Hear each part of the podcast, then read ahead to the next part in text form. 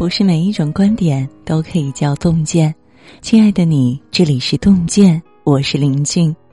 今天呢，和大家分享的文章题目是：十年后再读毕淑敏《花冠病毒》，原来生活远比小说更加残酷。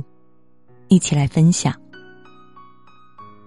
不知不觉，疫情已经三年了。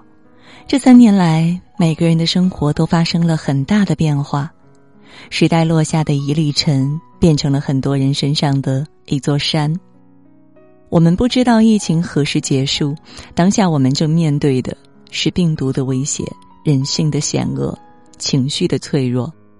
身处眼前的遭遇和迷茫，在读毕淑敏十年前创作的小说《花冠病毒》，让我顿悟：疫情之下，管好自己，才是普通人最好的生活方式。世道艰难，过好自己的小日子。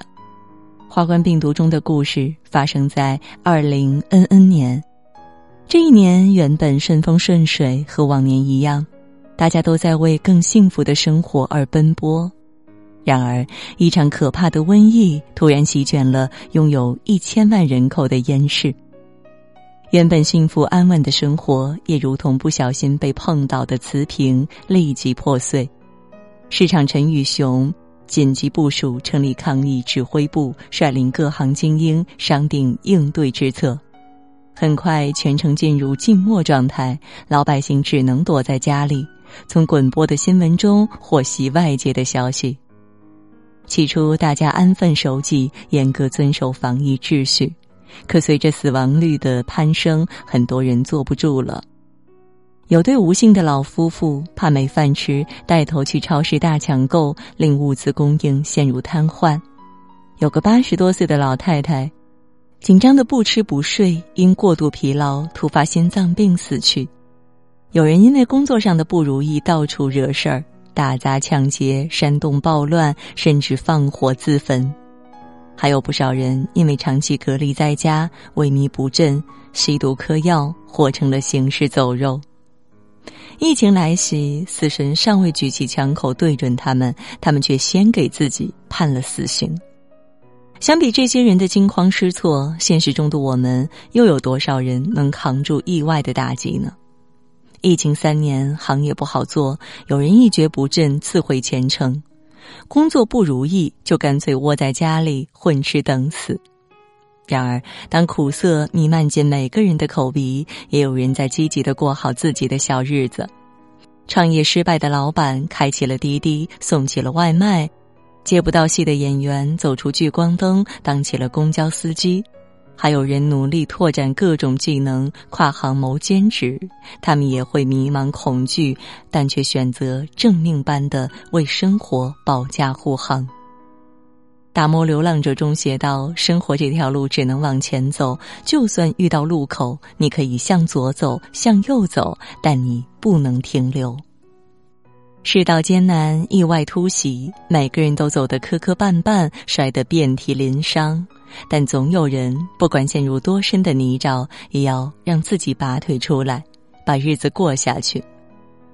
人生本就是一场以寡敌众的斗争，越是危难时刻。”越要把自己活成一副坚硬的铠甲，以不屈之姿迎敌，将厄运射来的毒箭抵挡在生活之外。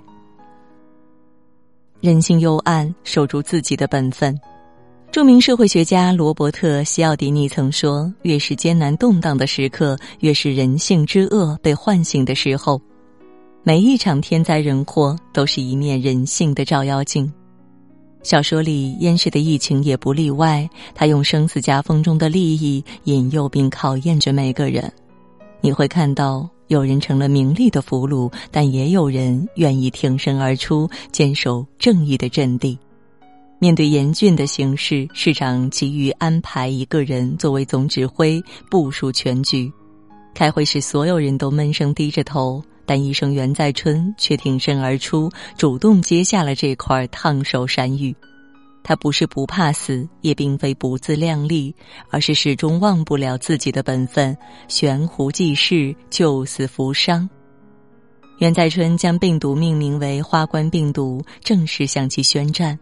他直接住到了指挥部，紧盯感染人数，催促药品研发，划分隔离区域，还要听取十几个部门的汇报。他时常通宵工作，总是顾不上吃饭，不出一个月就累得头发全白了。然而，无论多难，袁在春都稳如磐石的坚守在最前线。在抗疫指挥部还有个特别采访团，其中有一个作家叫罗伟之，备受瞩目。他每天埋头研究文献，整理已故患者的遗物，甚至感染花冠病毒后，还把自己当小白鼠，以身试药。除了抗疫人员，还有个李源的药品开发商，他本可以置身事外，却竭尽全力研发特效药。他说：“抗击疫情就是我的工作。”华冠疫情下，有人冲锋陷阵，有人维稳后方，有人深入一线，也有人听从安排按兵不动。但遗憾的是，总有那么几匹害群之马挡不住利益的诱惑，丧失为人的根本与良心。有个医生为了牟利与无良商家合作，私自兜售特效药，最终身败名裂，逃亡国外。还有个诗人为了引人注目，竟写诗歌颂疫情，赞美死亡；还有一些人无视抗疫政策，到处乱跑，将疫情扩大。他们像四处奔流的毒液，甘被名利和欲望的驱使，最终都在打压与谴责中活得像过街老鼠。人性向来趋利避害，每个人都有利己的私欲，只不过有些人能牢记本分，恪守底线。拒绝在人性的幽暗里迷失，因为这样的人往往很清醒，能在浑浊中洁身自好，能在迷雾中辨明正途，更能屏蔽外界的压力，笃定的去做该做的事。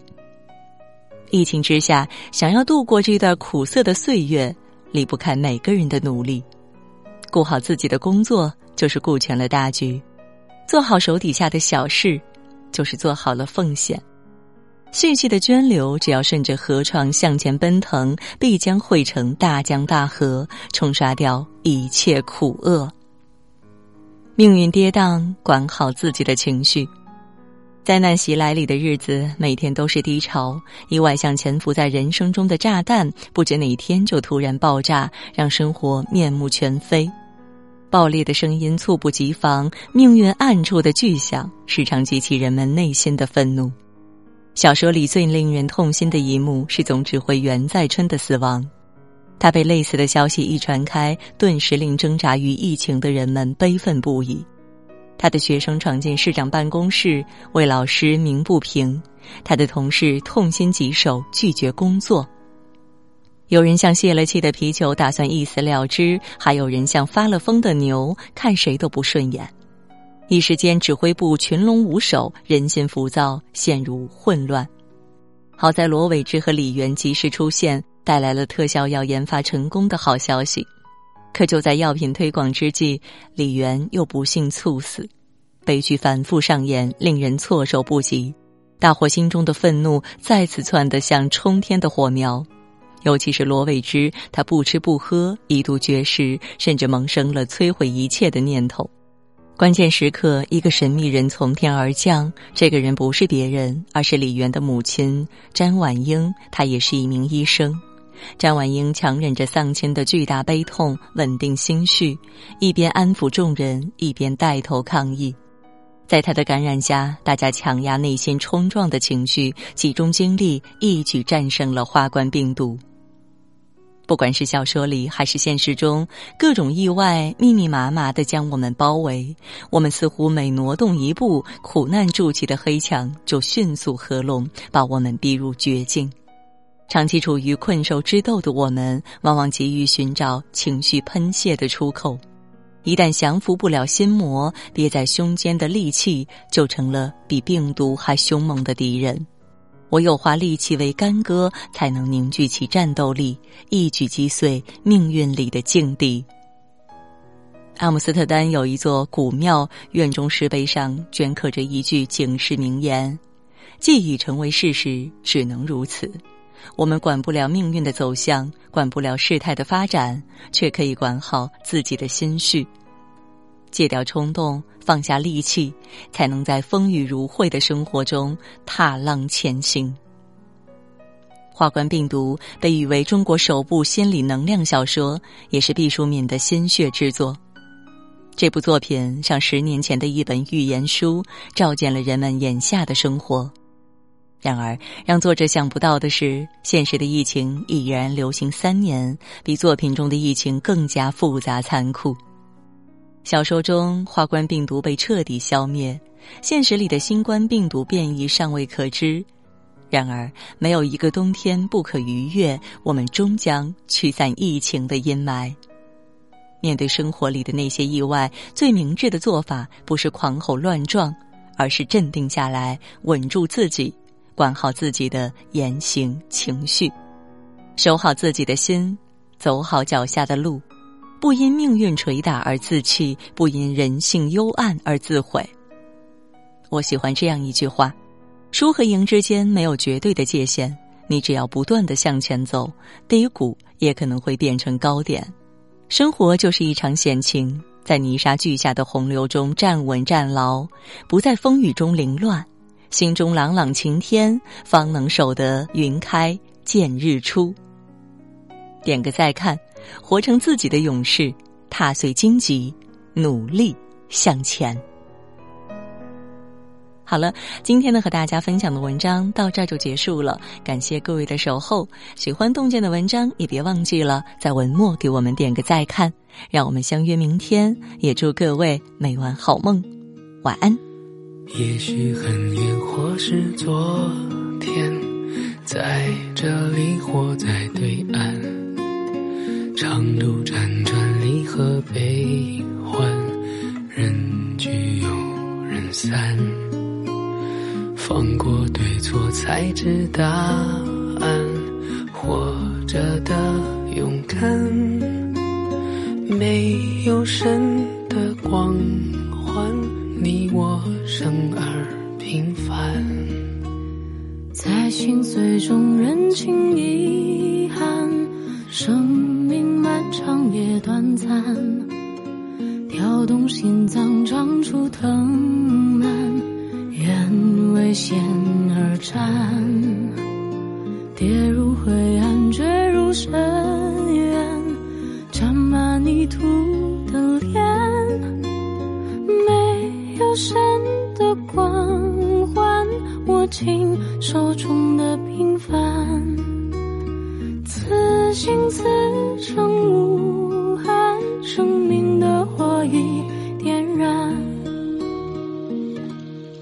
有一天也许会走远，也许还能再相见，无论在人群在天边。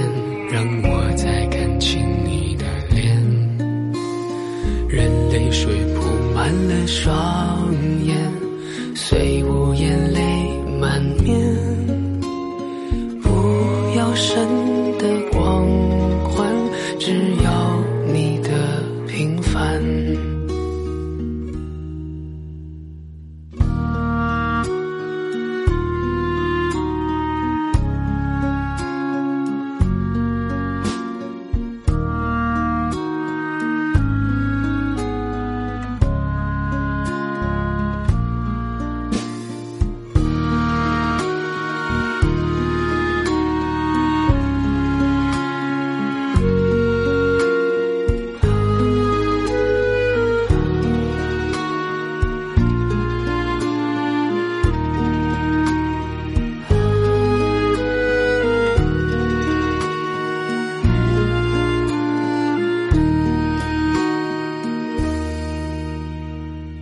心碎中认清遗憾，生命漫长也短暂，跳动心脏长出藤蔓，愿为险而战，跌入灰暗，坠入深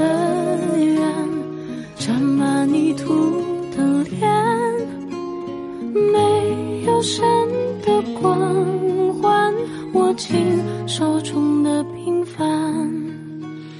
有一天，也许会走远，也许还能再相见。无论在人群在天边，让我再看清你的脸。任泪水铺满了双眼，虽要神的光环，只要你的平凡。此心此生无憾，生命的火已点燃。